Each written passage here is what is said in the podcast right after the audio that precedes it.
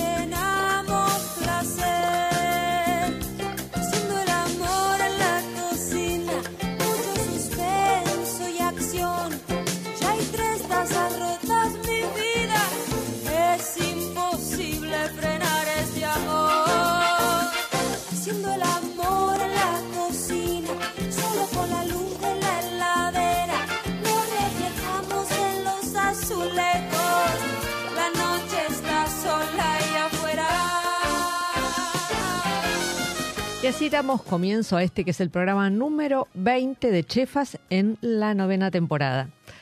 Eh, hoy tenemos de invitada eh, a alguien que le apasiona la cocina este, y que producto de ese, de ese gusto, de esa pasión, eh, se dedicó a, bueno, a cocinar, a comprenderla un poco más y a indagar este, en, en formas de alimentarse mejor. Estoy hablando de Natalia Quiaco. Eh, hola Natalia, ¿cómo estás? Hola Mónica, ¿qué tal? Gracias por invitarme. No, gracias a vos por aceptar. Bueno, Natalia está presentando este un nuevo libro, eh, su tercer libro ya dedicado a, a, este tema que le interesa mucho. En este caso es Natalia Quiaco, Claves de Cocina.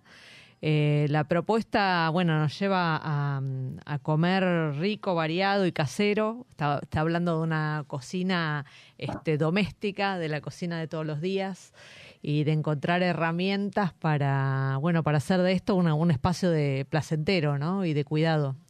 Eh, ¿Es así? Exacto, sí, me parece que está bueno tratar de pensar cómo hacer para recuperar ese espacio, el de la cocina doméstica. Me parece que hay mucho conocimiento formal de la cocina profesional o, o desde el lugar de los chefs, hay escuelas de cocina, hay una formación para ser cocinero eh, como oficio, pero ese oficio de, de, la cocina doméstica está un poco más desdibujado y con el paso de las generaciones me parece que cada vez más y, y un poco se nos va perdiendo y uh -huh. las formas en, en, las que tratamos de reconectar con la cocina a veces son no necesariamente ni las más disfrutables ni las más útiles porque a veces terminamos entrando en dogmas o dietas o, o mm, personas que nos enseñan quizás es un lugar más no sé, pensar la nutrición, que está buenísimo que exista la nutrición y los nutricionistas, pero me refiero a que mm, nos, eh, nos restringe mucho muchas veces la mirada sobre la cocina doméstica más que abrirnos, más que habilitarnos y uh -huh. un poco busco abrir ese espacio. ¿Cómo, ¿Cómo hiciste este, este camino, Natalia? Este, lo, lo que veo es que desde el primer libro, que es Como Como, este, hasta este último, digamos, eh, una, una de las razones fue, bueno, que, te, que tenés una hija. Este, entonces me imagino que eso, digamos, te, te, llevó a tomártelo mucho más en serio, ¿no? Pero empezaste sí. antes de eso. Exacto, sí, es un camino inusual el mío, es medio raro, empezando porque jamás se me ocurrió que iba a terminar ni trabajando de esto, ni escribiendo libros de esto, ni mucho menos. Siempre fue una, un, justamente un reconectar con algo que me gustaba, que me hacía bien. Yo soy licenciada y profesora en letras y pensé uh -huh. que iba a ser así, bicho más académico eh, y en ese contexto de hacer algo más cabezón. Y también donde se encuentro con la comida, ¿no? Que, que proviene por ahí de tener determinada, eh, pertenecer a una franja etaria en la cual, eh, habiendo nacido en los 80s o en los 90s, a todos nos enseñaron que lo que había que comer eran determinados productos que eran bastante horribles, para uh -huh. decirlo francamente y viniendo de una casa eh, en la que se comía muy bien. Eh, claro. Comía muy rico, mi mamá cocinaba, mis abuelos cocinaban, había una cultura de la comida casera eh, muy, muy rica, en el sentido más amplio de rica. Eh, y bueno, yo en un punto me empiezo a dar cuenta que todo eso me lo estaba empezando a perder, eh, un poco porque no vivía ya en esa casa y yo no la estaba reproduciendo, claro. y otro poco porque los discursos que me estaba comprando me alejaban cada vez más de una comida que se disfrute. Estaba tomando decisiones a la hora de comprar y elegir mi comida que eh, eran eso, lo que decía un poco antes, todas restrictivas y, y si no restrictivas, eh, con, un, con un paladar muy, muy restringido. Entonces, claro. digo, si no eran restrictivas desde el deber comer X cosa, no eran ricas.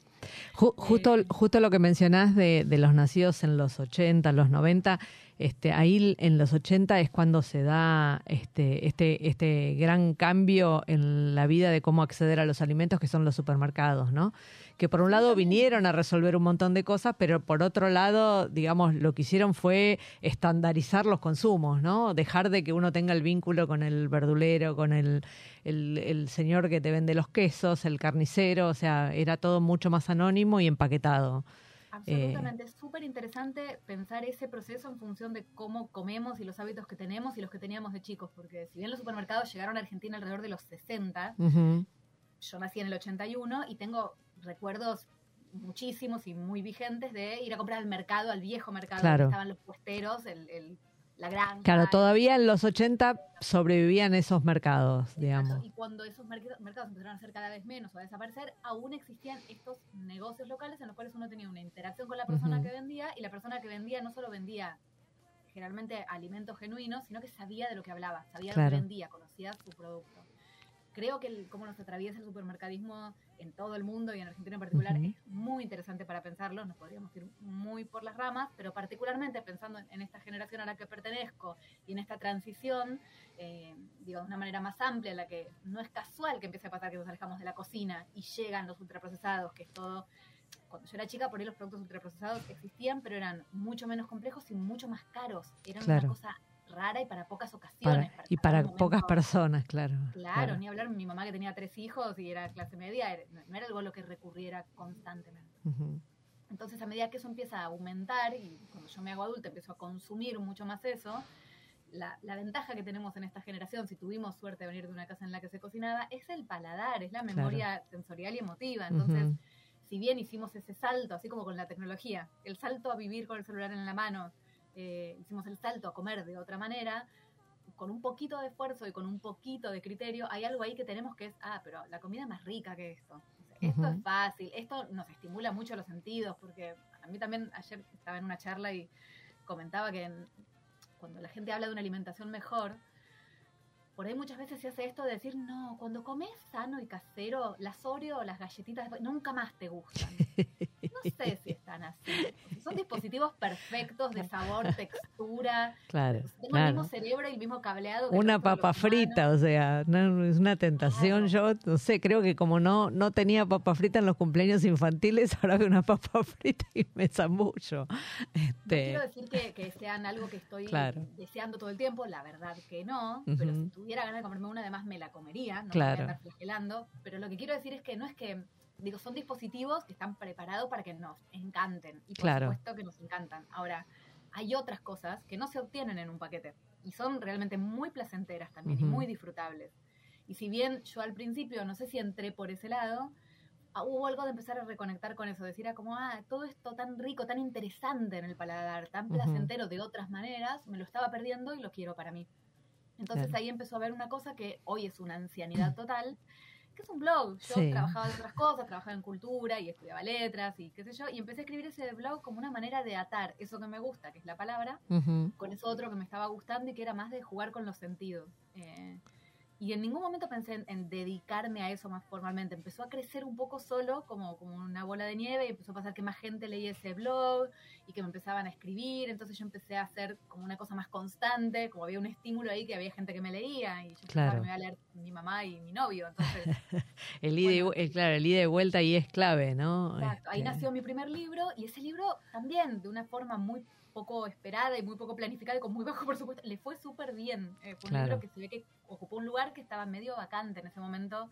Tampoco Ujú. había el despliegue que, que hay hoy de, de libros de Claro. cocina que no sean de cocinero chef, digamos. ujú, ujú. Eh, y cuando vos hablabas de mi hija, bueno, eso ya sí tuvo más que ver con el segundo libro. El segundo libro se llama Cuatro Manos. Hubo ahí como un proceso de, de aplicar todo eso de lo que venimos hablando y de disfrutar de eso, no solo cocinando para ella, que de por sí ya es un flash y es un viaje, sino con ella, a ver qué pasa cuando uno comparte no solo la comida, sino la cocina con una persona desde que es persona. Y Claro. nada, es- Bueno, estás, estás creando el, el futuro paladar emotivo este, de la generación de tu hija y de las siguientes, porque ella va a cargar con esa con ese eh, con esa responsabilidad, digamos, di- diciéndolo bien, Bueno, no no está como peso. ella, pero medio que mi trabajo es no ponerle palos en la rueda, ¿no? Claro, Como no claro. obstaculizarlo. Claro, Claro, tal cual, tal cual. Bueno, eh, me, me parece ahí como el desafío este más, más interesante esto de no, de no achicar, ¿no? De no estandarizar los sabores.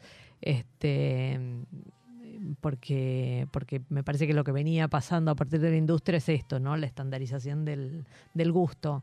Este, donde todos comemos lo mismo, acá en China, este, en la India, digo, terminamos comiendo todo lo mismo, ¿no? Y vamos perdiendo como esas ese, ese paladar y esas identidades que, bueno, que nos hacen distintos y que están buenísimas, ¿no? Un poco el planteo viene de ahí. Yo empecé a partir de, ese momento del segundo libro, sobre todo a, dar, un, a dar talleres, a dar cursos, a charlar más con las personas, entonces no solo a tener la devolución de los lectores, sino ir viendo lo que necesitaban como en esta búsqueda de, de reconectar con la cocina, ver cómo hacer para que eso sea posible y también que sea disfrutable me refiero no solo a que sea rico lo que preparamos, que no me parece poco y no me parece fácil, eh, al principio al menos, sino que esa relación de, volver a entrar a la cocina y de habitarla y de que forme parte de nuestro cotidiano sea, sea posible y sea disfrutable, que no sea una esclavitud, que no sea algo que nos obliga a, sacrificar nuestro tiempo todo el día. claro. en un sentido, particularmente las mujeres, salimos de ese rol eh, por, por, muchos motivos muy válidos y muy buenísimos, ¿no? Creo que también el momento en el cual yo me di cuenta que me había corrido de ahí hasta que volví, ah, tiene que ver con algo muy legítimo, que es querer hacer otras cosas y no, no, instalarse en el lugar del ama de casa, digamos. Exacto. Pero bueno, la pregunta entonces, que se vuelve válida y cada vez con más aristas, esta es una arista más. ¿Cómo hacemos para rehabilitar la cocina desde otro lugar, desde un planteo que no sea la abnegación, el servicio o me esclavizo acá todo el día por, una vocación de servicio que no tenemos que tener. Entonces empecé a pensar cómo es que eso me funcionaba a mí, cómo es que estaba pasando en mi casa, en mi cocina, y empezar a darme cuenta que había una cantidad de... Mm, un enfoque, un método que es el que propongo en, este libro nuevo, que fue puliéndose a lo largo de muchos años ahora de dar clase y de plantearlo desde ese momento que fue el germen, que tiene que ver con un montón recuperar la lógica de esas bisabuelas. Ya ni digo abuelas, porque las abuelas claro. probaban puré chef. la, generación fue. bueno, yo, te, cuento, yo cocino, ¿no? Pero soy abuela, así que imagínate. Claro, claro, mi mamá es abuela y me daba puré chef. A pesar de que cocinaba muy bien y muy rico, el puré chef ya era un básico en mi casa. Igual te voy a decir, tengo una, una amiga pediatra que dice que el puré chef es un gran alimento porque le metes mucho, mucha leche, mucha manteca, entonces terminas metiendo un montón de más cosas que en un puré de papas convencional. A mí me, esa teoría me, o sea, nunca hice puré chef, este, pero me parecía muy lógico cuando me lo decía, bien. Yo entiendo el enfoque, pero me re sirve para decir las cosas que están detrás del, planteo de este libro. Por un lado, la verdad que meterle leche a todos, lácteos, no nos cuesta nada, ¿eh? Lo hacemos con una facilidad que da calambre. Eh, es lo único que tenemos todos en la heladera. Claro. Quiero hacer el, el, comentario de que por ahí uno desayuna tostadas con casa crema y mermelada almuerza fideos con tuco, merienda galletitas de paquete. Y cena milanesa napolitana o pizza, y parece que comió variado todo el día, es un menú que tiene una apariencia, pero comió todo, el día tres cosas, claro. lácteo, y alguna variación derivada del tomate, un montón de harina blanca, claro. y poco más. Entonces, eh, igual entiendo a lo que se refiere y es insisto siempre que yo no soy ni nutricionista ni médico como para andar debatiendo, pero me parece que está bueno pensar justamente ese ejemplo para decir, a ver, en lugar de pensar hay que comer menos de esto, nos tenemos que prohibir aquello, ¿qué nos estamos perdiendo? Así como nos estamos perdiendo de habitar la comida o de un montón de sabores y texturas que no son estandarizados, ¿qué, ¿qué, ingredientes, qué materias primas, qué técnicas están a nuestro alcance? Incluso son más económicas que muchas cosas que consumimos a diario, o igual de económicas en algunos casos, y nos las perdemos por llenar cada instancia de alimentación con los mismos tres productos. Entonces, hay otras harinas, hay otros cereales, y no tiene que ver nada más con decir, ay, ahora llegó la harina de lupino, que es rarísima. No, el maíz es un cereal local, económico. Que sí, puede ser algo accesible. Y... puedo decir 10 platos con maíz que los comemos porque son ricos, no porque hay que comer naturista. Claro. El pochoclo, la polenta, el tamal. Entonces, la arepa, para ir a otra región que ahora acá cada vez más hay arepa y podemos aprovechar esa, esa influencia. Lo digo como ejemplo de, bueno, con ese cereal hay muchísima tela para cortar y sin embargo comemos trigo todo el día. Eh, y trigo en una sola forma de trigo, que es su harina blanca. Bueno, hacer un poquito, una especie de construcción, perdón por el término tan abusado, em, de un montón de presupuestos, de cosas que damos por sentadas que tienen que ver eso con comer siempre lo mismo, pensando que comemos variado, con recuperar mundos enteros de alimentos como las legumbres, y también a ver, en, en ese mismo ámbito de, de- de hablar de deconstruir, y pido mis disculpas por volverlo a decir, la idea que tenemos de qué es rico y qué hace bien, ¿no? Que, que están por ahí como dos grandes mundos en permanente oposición en nuestro imaginario, no Ujú. necesariamente en lo real. Por un lado está lo que deberíamos comer y por otro lo que es rico y secretamente codiciamos o no tan secretamente. Entonces cuando nos damos un gusto, son siempre las mismas cosas. El fin de semana, o un gusto, o me lo merezco, o quiero un mimo, o estoy, no sé, bajón. Y por otro lado llega el lunes, ¿no? Y el deber y el me tengo que poner las pilas o no me gusta mi apariencia física. Y ahí comemos todo cartón, ¿no? Todas cosas feas. No tiene por qué ser así. Hay algo de Claro. encontrar el terreno del medio donde lo que comamos no nos dañe, aunque sea que no nos dañe, pido. Y que nos, nos dé placer, que es lo que más me interesa tratar de profundizar. Decime, vos, vos das eh, eh, cursos y talleres, ¿no? Este, ahí, desde, ¿desde dónde, digamos, te, te parás? O sea, sos una divulgadora, has, estudiado sobre este tema, pero ¿desde dónde generás la...? Porque me imagino que debe haber gente que te debe hacer preguntas demasiado específicas que no tienen que ver con la, con la mirada que tenés vos, ¿no? Entonces, ¿cómo haces para acompañar este, con una respuesta que no que digamos que no comprometa una cuestión de salud, por ejemplo, ¿no? Claro, vos te refieres a preguntas eso, más nutricionales o médicas. Por ejemplo, sí. Creo que, eh, a ver, cuando uno tiene como cierta honestidad o cierta coherencia interna, hay, está más o menos claro el límite de hasta dónde uno puede responder y a partir de dónde Ujú. uno le tiene que decir un profesional de la salud. Anda a preguntarle a un profesional de salud. Con los chicos, por ejemplo, pasa mucho, que me dicen, ¿esto lo puede comer mi hijo? ¿Es, eh, se- ¿Esta Claro. receta es apta para? Y yo, hay veces que lo sé porque es obvio, por ejemplo, si me preguntan por la miel. Cualquier persona Claro. informada sabe que hoy, actualmente, encima yo trabajo mucho con pediatras, aunque no estén en ese curso. Claro. he dado cursos con pediatras y entonces he escuchado la respuesta muchas veces. Aún en los pocos casos en los que respondo ese tipo de preguntas, digo, pero consulta con su pediatra. Claro. Porque su cuerpo. Lo que se suele recomendar respecto a la miel es X, que es no antes de los dos años. ejemplo. Exactamente. Después hay una cantidad de cosas que siempre también me gusta aclarar, así como digo en cada curso una y mil veces que ni soy médica ni soy nutricionista y que nada de lo que yo pueda aportar eh, está orientado a una promesa ni de salud ni de recuperar la salud, ¿no? Si uno tiene un síntoma o una enfermedad, tiene que ir un profesional de la salud. Yo no Claro. soy la persona para guiar en ese camino. Lo que yo estoy proponiendo es recuperar una alimentación que no nos dañe y que podamos mantener a diario en casa. Y respecto de eso, de ese recorte que es preservar nuestra salud y poder tomar decisiones en casa con criterio, ahí me parece que es un error esperar que seamos profesionales de la salud, justamente. Me parece que todos tendríamos que tener esa soberanía, esa capacidad de tomar las riendas y decir, a ver, lo que para mí, lo que delimito como, como parte de mi cocina es esto, y las cosas que puedo hacer son estas, y en ese terreno voy a tomar muchas decisiones que tienen que ver con mi gusto personal, por ejemplo, con mis posibilidades de tiempo, de bolsillo, y también con decisiones que exceden muchísimo no solo los, lo saludable, lo nutricional, sino lo, lo ético. Hay personas que eligen ser veganas, vegetarianas, eh, deciden que no comen el gluten porque a esas personas les cae mal el gluten, no solamente porque son celíacas o, o Ujú. intolerantes al gluten. Entonces es como todo un terreno de qué vas a comer en el marco de lo que llamamos, otra Ujú. vez con una expresión muy abusada, comida real. Claro. No, no voy a venir a decirte que esto lo podés comer o no lo podés comer. Y vamos a medir la porción o cuántos nutrientes vas a obtener de qué. Pero Ujú. otra vez, a mí me parece importante que no caigamos en eso como una necesidad como cocineros domésticos. No Claro. puede ser que para cocinar nuestro alimento en casa tengamos que saber la fuente del potasio, cómo absorber el hierro, qué Claro, con tener información científica que finalmente termina, no sé, que después yo un poquito la tengo porque jugando me en contra. Claro, claro. O sea, un poco me divierte, me interesa, profundizo en eso, pero me parece que lo que necesitamos es volver a comer otra vez lo que había en ese mercado. Ujú. Entonces, encontrar la manera de no sentirnos tan huérfanos. Bueno, a Claro. ver, la, la base de todo lo que yo propongo es comamos variado, pero variado de verdad. Claro. Lo que pasa es que me parece que estamos como en un momento donde mm, la información como que nos ataca eh, y es muy difícil encontrar un interlocutor eh, que no sea este, un, salvaje de algún, de algún sistema.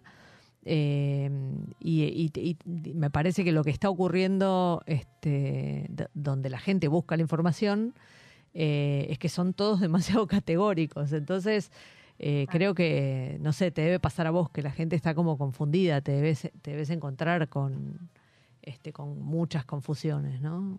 Mucha, eh, mucha angustia, ¿no? Claro. Porque se escuchó escuchó por ahí que tal cosa te hacía mal y se la venían dando, por ejemplo, a su hijo y se sentían Claro, lo estaba matando. Avena. Claro. Pobre, le daba avena, ¿entendés? No es que le daba un Big Mac diario.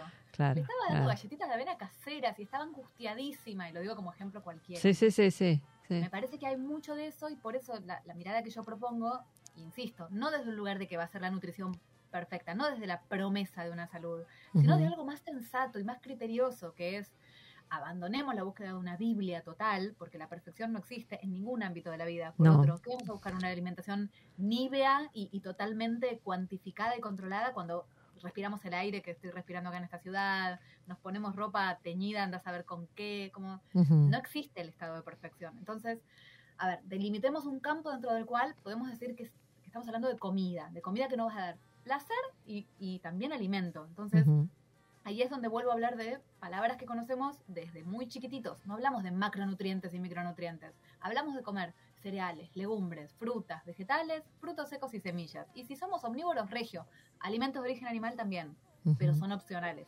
La ciencia hoy, aunque yo no sea científica, puedo buscar papers, mostrarles papers. Hay un consenso en el cual, con una supervisión, todos podemos ser veganos o vegetarianos si lo prefiriéramos. Es una decisión que a mí me excede, es personal. Claro. El método que a mí me gusta proponer no, no se basa, no se fija tanto en eso, porque el- cualquiera de esos de los casos, seas omnívoro, seas vegano, vegetariano, seas celíaco o intolerante al gluten, la búsqueda es dentro de lo que delimites con estas palabras que veníamos usando, que son conjuntos que no hace falta saber de dónde salen los carbohidratos o cuál es eh, la fuente de la proteína, comer lo más variado posible, comer de estación, los que son de estación dentro de estos grupos que mencioné, y aprender, enfocarnos más, en lugar de controlar las cantidades, en lugar de controlar los macros, en lugar de dejarnos llevar por esos dogmas que nos asustan, aprender a enfocarnos más en cómo hacer para que combinar de muchas maneras muchos ingredientes distintos sea rico, o sea, llegar a un, a un plato exitoso, algo que nos den ganas de comer, que se nos ocurran cosas, bueno, si hoy tengo tal cereal y tal legumbre, ¿qué puedo hacer con esto? Y que se te ocurran varias ideas, no una, y que sepas implementarlas. Entonces, enfocarnos más en lo que sí que en las prohibiciones, en lo que no. Claro, claro. Eh, bueno, me, me imagino que, mm, digamos, que también te debe haber ocurrido a vos eh, todo esta, toda esta búsqueda eh, es, es- tiene una respuesta cuando uno no tiene hijos y tiene otra respuesta cuando uno tiene hijos, donde la dinámica del hogar, más allá de darles de comer, digamos, la dinámica del hogar, ¿no? La, el colegio, la tarea, las viandas, lo las, las comidas, el trabajo de uno, digamos, te impone mm, este, un ritmo que a veces eh, es, es explosivo, es difícil este, tomar la decisión y decir, bueno, no, hago una hamburguesa este, comprada de paquete y, y, y pure chef, ¿no?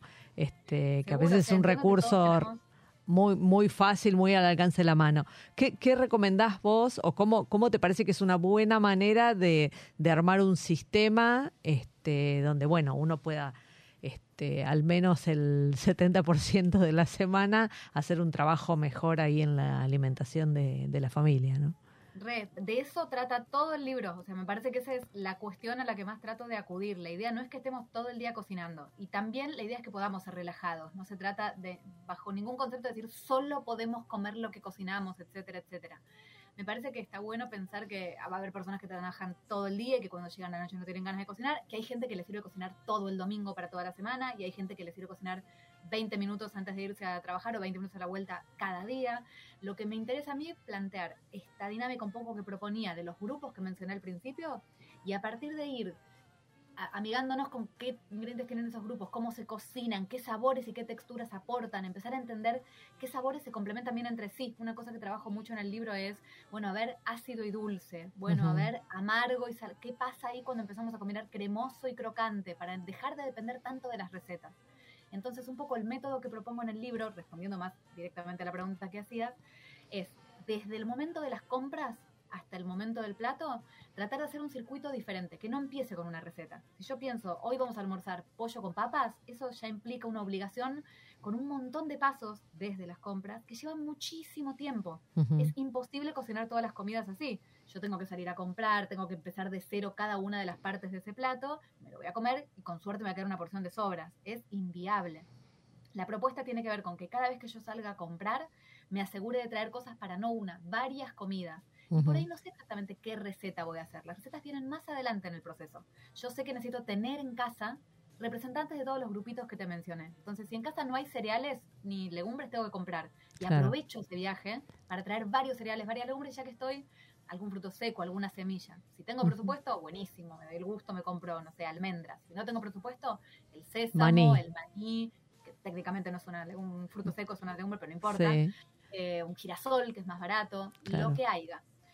A partir de ahí, y comprando más, como te decía antes, frutas y vegetales de estación, pero también en cantidad, como para tener en casa. Las compras no las hago todo el tiempo, todos los días. Ahí Ujú. ya ahorro un montón de tiempo. Empezar a hacer pequeñas intervenciones en la cocina que tienen que ver con algo que en el libro llamo, de alguna manera, una inteligencia culinaria.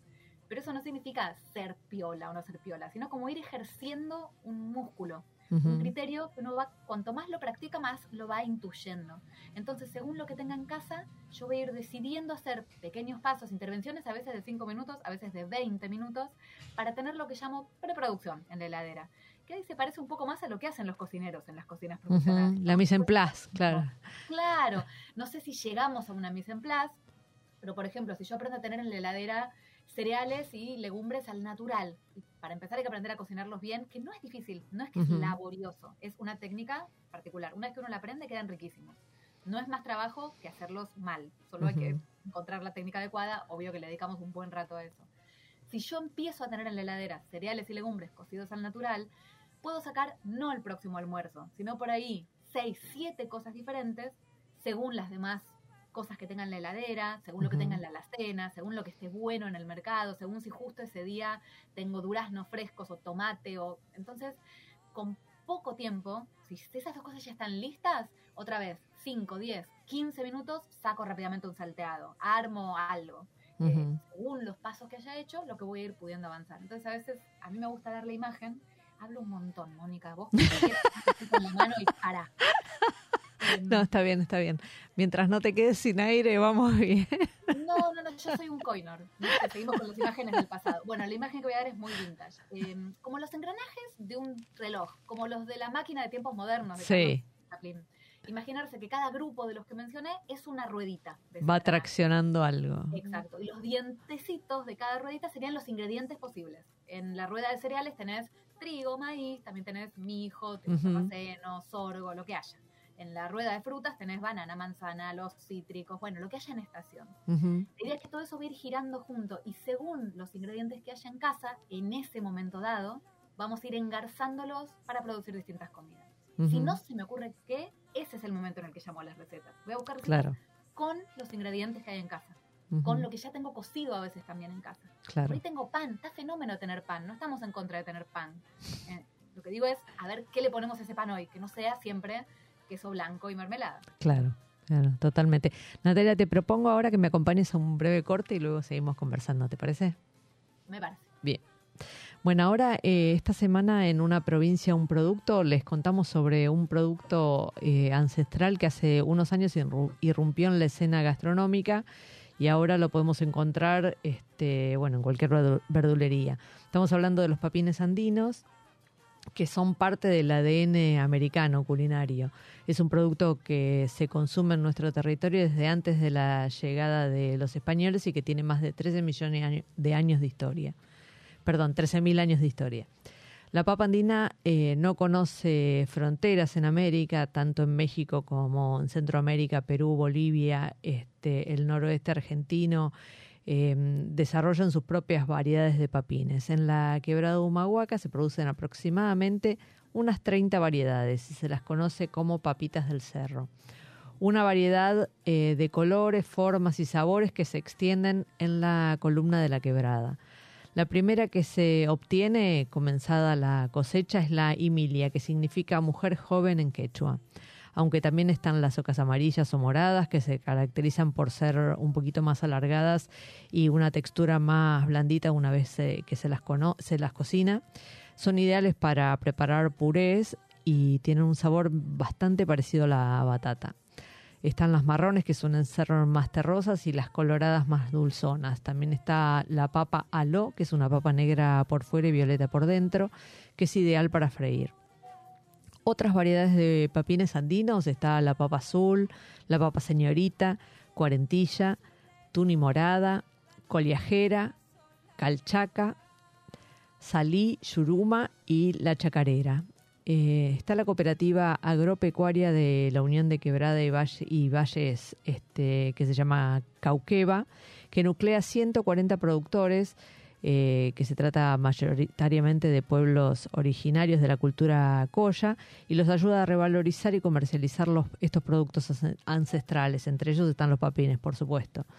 En parte gracias a este proyecto se logró aumentar la producción de un producto que estaba eh, destinado básicamente em, al autoconsumo de estas, de estas comunidades y que después de años de trabajo, bueno, fue recuperado y se convirtió en un producto que, que se comercializa y sirve para el sustento de, de estos grupos de agricultores. Eh, bueno, imagino que habrán probado los papines, así que déjennos los comentarios en nuestras redes sociales, arroba Chefas Radio. Ahora sí vamos a una corte y seguimos conversando con la invitada de hoy. Podés asociarte en forma directa al Hospital Alemán pensado para hacerte la vida más fácil. El alemán tiene un plan médico propio con el beneficio exclusivo de cama asegurada, prioridad en turnos y el 50% de descuento en la farmacia propia. Las cosas que no están en tus planes son las que necesitan un plan. Asociate llamando al 0800 555 2700. Superintendencia de Servicios de Salud 0800 222 Salud 72583 www.sssalud.gov.ar. Inspección en el Registro Nacional de Entidades de Medicina Privada número 1086. Radio Monk. El aire se crea. ¿Te anda lenta la computadora y no sabes a quién llamar? ¿Te interesa instalar cámaras y querés verlas desde cualquier parte del mundo? ¿Necesitas asesoría para comprar un equipo? Llámanos. Somos Mantis Tech. Mantis Tech te acompaña como lo hace con Radio Monk. Visítanos en www.mantistech.com.ar o por WhatsApp al 11 60 57 90 00. Mantis Tech. ¿Te falta aire? Encontralo en Monk. Podés escucharnos en vivo las 24 horas en www.radiomonk.com.ar. Descargarte nuestra aplicación para Android en TuneIn o en Radio Cat. También nos encontrás en Mamá, en Spotify y Mixcloud. Y hasta podés vernos suscribiéndote a nuestro canal de YouTube. Demasiado aire.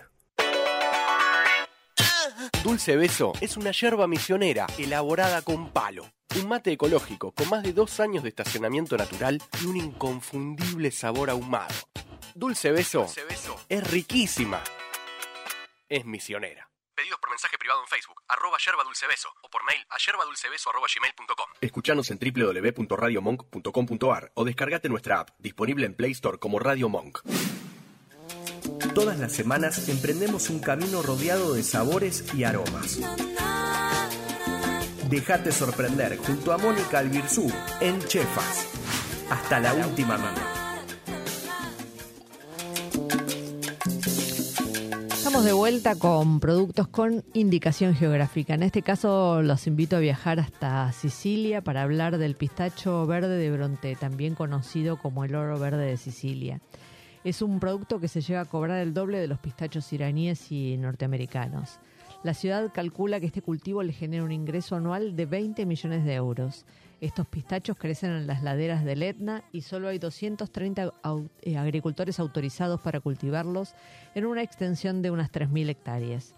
Los árboles de pistacho solo producen un cultivo cada dos años y en el caso de Sicilia siempre son los años impares y durante el mes de septiembre es cuando se realiza la cosecha.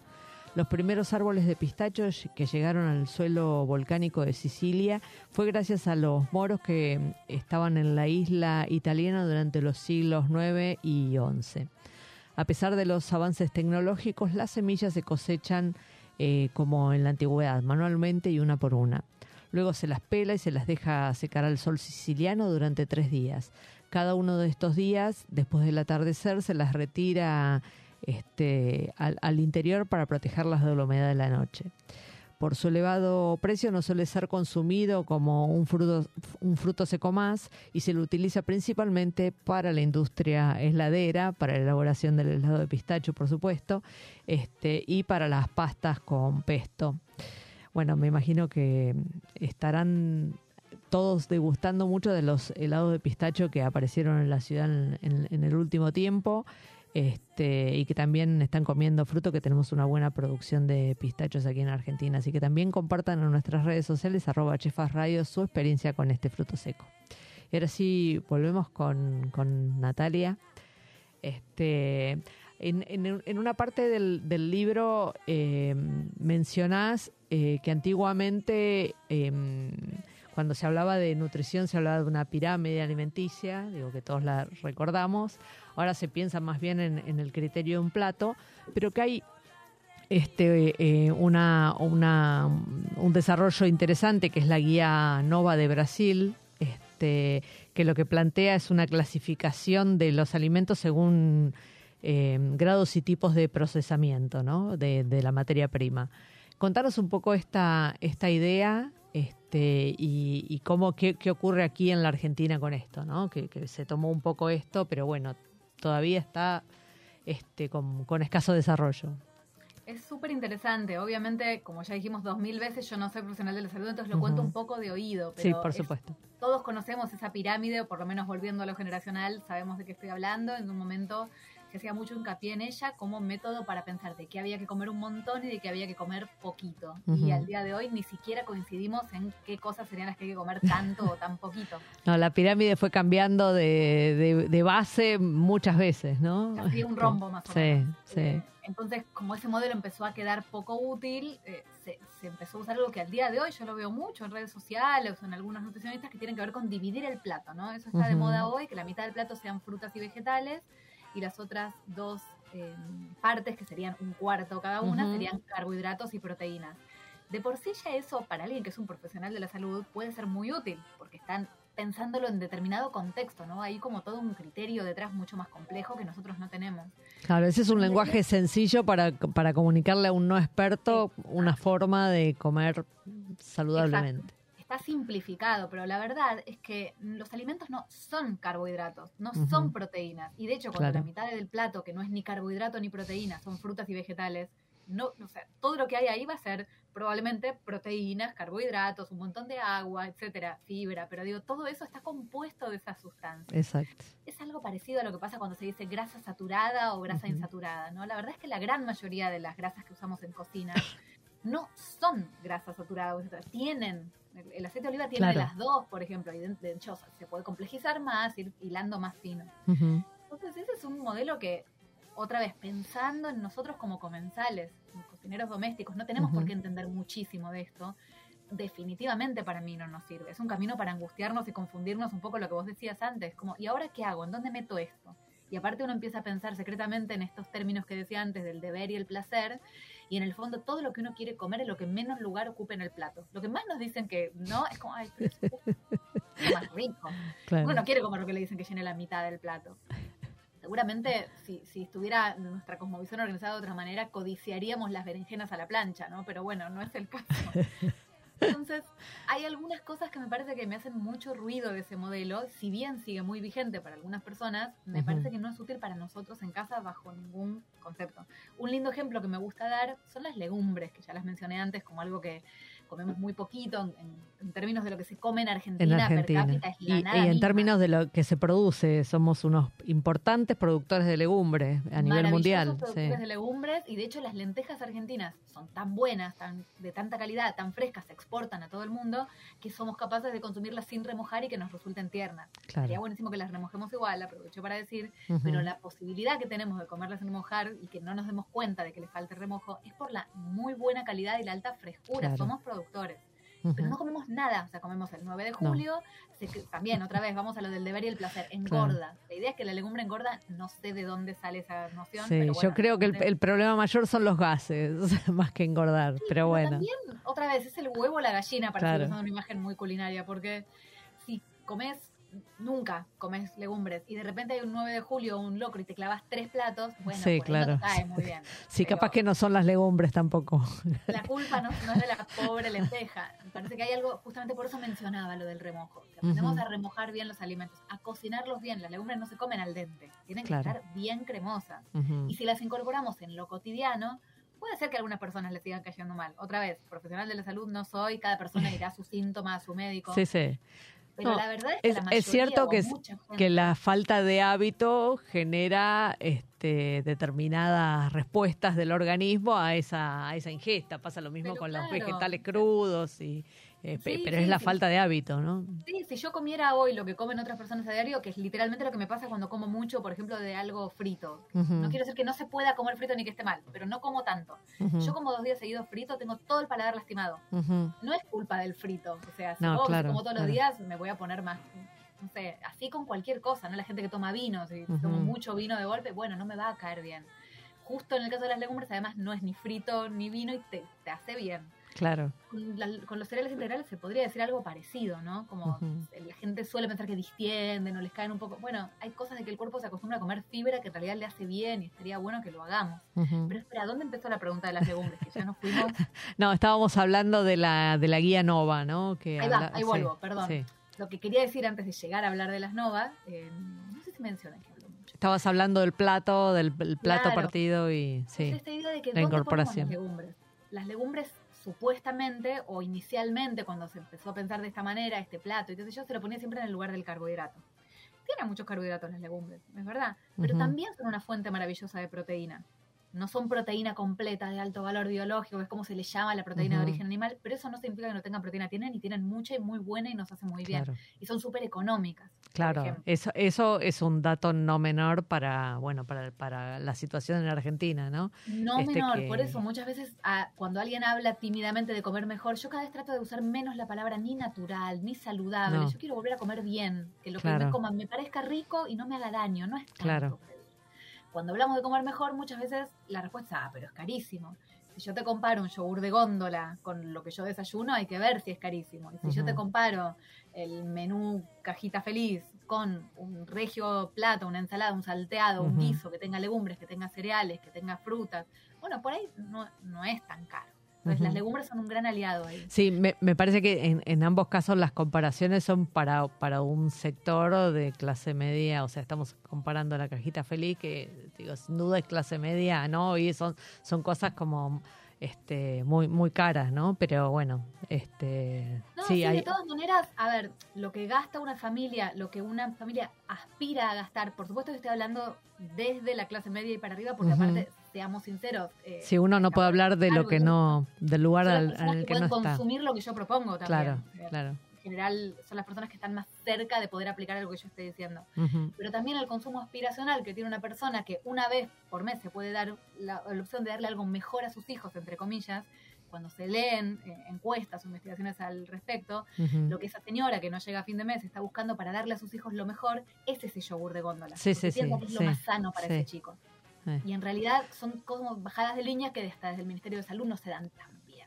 No, Entonces, no, no. Es, es cierto lo que vos decís, está- es súper válido el planteo de la clase, pero a la vez eh, la informa lo que creemos que es información para No, claro, mejor, se, se instala la, se instala la idea de que hay determinadas cosas que son demasiado caras y que son mejores que y, y no estamos No. hablando de alimentación este de cuidado, ¿no? Estamos hablando Ni de otra hablar cosa, si dejáramos, si recortáramos el presupuesto en bebidas azucaradas, ¿no? Claro, Como sube bueno. el presupuesto para comer. No quiero decir, o sea, Sí, sí, el, sí, el problema de no llegar a comer, eh, a tener un plato de comida digno a diario existe y no lo estoy queriendo resolver con esto. No, no, no, por supuesto, menos. por supuesto. Por favor, que no se confunda. Pero me, me refiero que de todas maneras hay muchos presupuestos sobre lo que es caro y no lo es, que está bueno que cuestionemos. Claro. Más allá de que es indigno lo que le cuesta a muchas personas llegar al alimento Ujú. cotidianamente en nuestro país. Ujú. Entonces, volviendo un poco a esto que decía del plato dividido, hay, hay muchas cosas que quedan ahí como distorsionadas o que no están del todo, no son muy útiles realmente para que podamos tomar mejores decisiones en la cocina, me parece. Lo que proponen las guías Nova, que me parece que es súper interesante, es pensar que lo que necesitamos comer más son los alimentos lo más parecidos a como vienen, lo más al natural posible. Ujú. Y cuanto más un grado de procesamiento más profundo, más complejo tengan, menos deberíamos incluirlos en nuestra alimentación. Eh, entonces se diferencia también lo que es una intervención culinaria sobre un ingrediente, por ejemplo, hacer una conserva de tomates, por ejemplo, extraer aceite de una planta para usarlo en la cocina, y se lo diferencia con muchísima razón respecto de un ultraprocesado, que son comestibles, elaborados en fábricas, con un montón de aditivos y máquinas y técnicas que no podrían haber en una cocina doméstica, y se señala a ese conjunto de comestibles como algo que hay que evitar. Claro. Entonces hay cosas de las cuales podemos comer, pero por ahí está bueno que comamos más de las que no tienen ningún procesamiento. Hay procesados para- culinarios que está muy bien que se usen para acompañar aquellos alimentos sin procesar. Que los procesemos en casa, quiere decir eso, ¿no? No quiere decir que no se puede cocinar, quiere No, decir no. que el procesamiento lo apliquemos nosotros en casa. Claro. Y se propone evitar lo más posible los ultraprocesados, que no se deben confundir con los procesados, mínimamente procesados. Sí, por ejemplo, un aceite de oliva, digamos, que es una prensada y el jugo, digamos. Claro, claro, una arveja en lata. Está Claro. bien, mejor si la procesamos en casa, es decir, si remojamos y cocinamos, pero no estamos comparando una arveja en lata con un alfajor. Entonces, eh, se recuperan criterios que me parecen mucho más legítimos y una cosa muy interesante de la guía Nova, que en el libro lo menciono, es que recupera otros criterios de lo que tiene que ver con, con comer mejor, con recuperar una alimentación que nos haga bien, que tiene que ver, por ejemplo, con lo social, con el momento de sentarnos a la mesa, con compartir la mesa, con comer sin hacer otras cosas, con recuperar tradiciones, recetas, patrimonio cultural que tiene que ver con la comida. Entonces, son factores que quizás hasta hace 20 años o en otros países como el nuestro se les da poco y nada de atención y me parece que son fundamentales si queremos realmente recuperar esa alimentación de una manera que a todos nos interpele, que no sea real, pero que además que nos importe, que nos den ganas, porque si todo esto solo lo hacemos en aras de hacer lo que deberíamos hacer, en el fondo yo también quiero salir corriendo a comprarme una pizza. Sí, claro. claro, sí, sí, sí, sí. No, bueno, a veces lo, lo, lo más fácil es enemigo de lo, de lo mejor, digamos, ¿no? Este, y, en, y en el caso de la comida, bueno, pa- es más, es más frecuente de lo que uno quisiera, ¿no? La idea es que no sea tan, que no, que no lo identifiquemos con algo tan laborioso, Claro. tan difícil, que podamos recuperar la relación del placer con esto que podemos hacer en casa, que no está tan alejado, que solo es cuestión de eh, replanteárnoslo, verlo de otra manera y un poco digo como, no quiero decir que no lleve nada de tiempo, pero así Ujú. como uno le dedica un mínimo de tiempo a ducharse, peinarse, elegirse la ropa a la mañana, cortarse las uñas, cosas de cuidado personal, ¿no? Que no Sí, sí. planteas, ay, pero lleva mucho tiempo, vas y lo haces. Claro. Si uno dice, ay, no muevo nada del cuerpo, bueno, mínimamente tres veces por semana vas a empezar a salir a caminar o a hacer alguna actividad, algo de tu persona vas a invertir en eso que te parece que es importante para vos. Bueno, estamos hablando de lo mismo, no más que eso. Recuperar algún, ah, esto es algo que es mi patrimonio, lo voy a cuidar, es algo que me va a devolver un montón de, de para decirlo de una manera muy cursi, de amor, pero en el Sí, mejor sí. sentido, ¿no? De calidad de vida. Entonces, es una pequeña inversión que vamos a ver cuánto me devuelve. Decime, ¿y cuáles, cuáles son las, las consultas más frecuentes con- de la gente con la que interactúas que, que te aparecen, digamos, ¿no? que, que, te, que te piden ayuda para resolver algo? ¿Cuáles son las cosas esas? A ver, un tipo de pregunta que es infinita, omnipresente y permanente es eh, ¿cuánto duran las cosas en la heladera? Una vez que las hicimos, qué sé yo, ¿cómo, cómo se conservan, cómo darme cuenta si se puso malo. Yo lo relaciono mucho con lo que venimos diciendo, ¿no? Estamos tan acostumbrados a comprar la comida hecha y a comprar esa comida que en el fondo tiene fecha de vencimiento o nunca se pone mala. Sí, está claro, te, tenés un pan y hace cuatro meses que está, y está igual. O sea, es de goma. Claro, eso no es pan. ¿Cómo es de goma pan? Eva, claro. Entonces hay como mucho temor Claro. con que le haga daño a uno lo que se cocinó uno mismo, que me, me da Claro. mucha pena que nos pase, pero a la vez lo entiendo, ¿no? Eh, y generalmente también trato de responder desde este mismo lugar de maestra ciruela que me estás escuchando, que es, bueno, a ver, pensemos, si tiene mucho líquido, si tiene mucha cocción, qué cosas hacen que dure más, cómo puede Claro. hacer que dure más en la heladera, en qué tipo de recipiente, etcétera. Eh, y después preguntas muchas que tienen que ver con la repostería. Hay un capítulo muy largo del libro que tiene que ver con las harinas Sí, Em, tanto con las harinas en general, digo, usemos la harina que usemos, que nos salga bien un budín, un muffin, Ujú. un bizcochuelo, la torta de un cumpleaños, y después cómo hacer para incorporar harinas diferentes. Me parece que es un ámbito en el cual nos cuesta mucho, tenemos mucho menos mucho miedo, fallamos mucho, ya no sabemos cómo hacer para que salgan bien, claro. y a veces le atribuimos las fallas a debe ser que use harina integral y a veces puede ser. Pero muchas veces es más esto, como que ciertas, cierto conocimiento básico de repostería que está bueno recuperar y que son por ahí cosas muy simples que nos pueden cambiar totalmente el budín del, del mate del domingo. Claro. Ese tipo de consultas, mucho, mucho, mucho. Es que la, la cocina, y me imagino que con, con otras harinas, este, pasa mucho como con la cocina salada, es una cosa, es un ejercicio de, de- de ensayo y error, digamos, ¿no? Porque tal vez con la harina convencional, este, la receta es más, viste, más, más sistemática, este, la sabes hacer, usas las cantidades correctas y el tiempo de cocción, la temperatura y, y sale. Eh, con las otras es más parecido a la cocina, ¿no? Tenés que probar cómo se comporta el, cómo se comporta la materia prima, cómo se comporta en contacto con, con una materia grasa. Este, es súper interesante. Por un lado, todo lo que estás diciendo, sí. Hay una parte que es entender a ver qué aporta cada harina. Si no hay gluten, cómo obtengo esa viscosidad, cómo hago que eso se mantenga unido. Hay un montón de reglas ahí que está bueno entender. Pero hay otra parte que también es interesante, que a veces pasa que yo me doy cuenta que la gente empieza a querer cocinar su propio budín, su propia torta, para no comer harina blanca. Entonces por ahí no es que le sale bien con harina blanca, sino que eso lo compra hecho y quiere probar hacer en casa cosas con Claro. harinas alternativas o con harina integral, que es un poquito menos eh, inhabitual. Entonces, quizás lo que pasa es que lo que te decía recién, ¿no? Por ahí uno piensa, ah, me salió mal porque usé esta harina que no entiendo, y a veces es así. Pero por ahí faltaba todo un escalón previo de repostería mega básica, que quizás con harina blanca es menos buchón, por Claro. decirlo de alguna manera. Se Claro. notaba menos que nos faltaba ese conocimiento. Y por ahí son cosas que realmente no son, se adquieren fácil, pero bueno, alguien te las tiene que pasar. Y si no te las pasó tu abuela, ¿dónde Claro. las aprendes? Claro. Sí, sí, y si no tenés este el, el paladar entrenado también, ¿no? Este También para entender qué falló, ¿no? Como Claro. esto está apelmazado, muchas veces me dicen, ay, me quedó crudo por dentro y quemado por fuera. Bueno, lo de adentro no está crudo, si estuvo más de una hora en el horno. Claro. Lo que pasó es que se te arrebató, está apelmazado por tal cuestión, como pequeños cambios técnicos que yo tengo un taller en particular que doy que son tres horas hablando de harinas. sí. Eh, y muchas veces hay un momento particular del taller que le dedicamos 20 minutos a estas cosas en particular. sí. Todo el mundo sale como... El No voy a poder.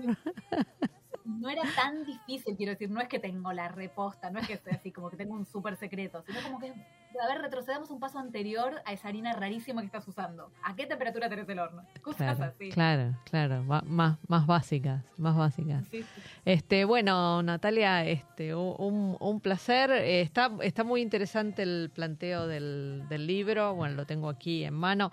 Hay recetas, por supuesto, pero después hay como un montón de, de explicaciones de, de recursos, de trucos, de, mm, de cosas útiles para, para poner en práctica en casa y incorporar sin miedo un montón de, de productos, de materias primas y, y bueno, comer más variado, ¿no? Que es, es lo, es lo más Mónica, interesante. gracias por- No, gracias a vos. Este, bueno, les, les vuelvo a leer el título, Natalia Quiaco, Claves de Cocina para volver a comer rico, variado y casero todos los días. Este, bueno, ya está en librerías, pueden encontrarlo y mm, gracias por acompañarnos aquí en Chefas nuevamente. Chao. Gracias, Mónica, por el espacio y por la paciencia, mi cháchara, y No, por haberte tomado el trabajo de, de examinar el libro así tan minuciosamente. Gracias.